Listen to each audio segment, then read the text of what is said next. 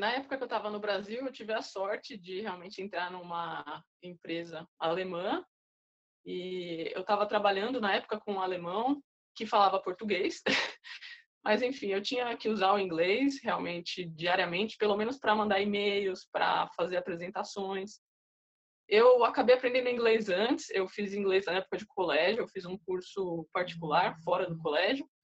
E, enfim, eu só fiz esse curso, foram acho que três ou quatro anos de duração.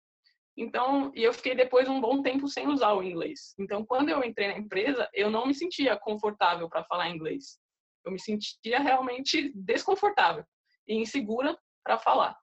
Com o tempo, conforme eu comecei a mandar mais e-mail, fazer apresentações, conversar com o pessoal, eu fui me sentindo mais segura. Mas para mim, a parte de falar sempre foi muito mais difícil do que todo o resto. Eu conseguia realmente escrever numa boa, mas falar era um problema. Só que o que eu percebi quando eu vim para cá é que eu também, além, mesmo falando, enfim, tendo esse contato com o inglês no Brasil, quando eu cheguei aqui, eu eu estava muito segura, eu não sabia como ia ser. Eu falei, nossa, eu não sei se tenho capacidade para assistir aulas numa universidade tudo em inglês, para falar com todo mundo, porque querendo ou não, no trabalho eu conseguia me preparar para tudo que eu tinha que fazer. Então eu já sabia o que eu ia falar, ou já sabia o assunto, pelo menos. E aqui ia ser tudo novo, eu ia ter que conversar sobre tudo em inglês. Então eu fiquei super insegura. Só que quando eu cheguei, eu percebi que estava todo mundo na mesma situação e que estava todo mundo assim é, querendo melhorar no inglês e buscando isso, só que todo mundo achando que não tinha inglês suficiente, quando na verdade todo mundo conseguia se comunicar, que era o importante. então você acaba perdendo essa insegurança.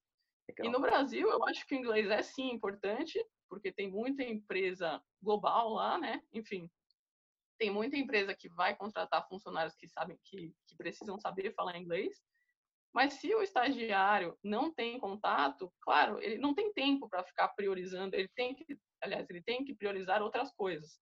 Então ele pode sim olhar o inglês mais para frente. Se ele não teve a oportunidade de fazer antes, ele pode pensar em fazer isso mais para frente.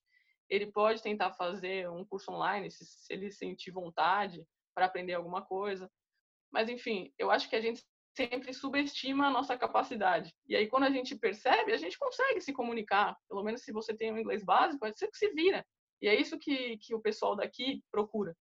Eles não querem que a gente fale um inglês fluente, perfeito. Eles querem que você consiga falar, que você consiga se comunicar.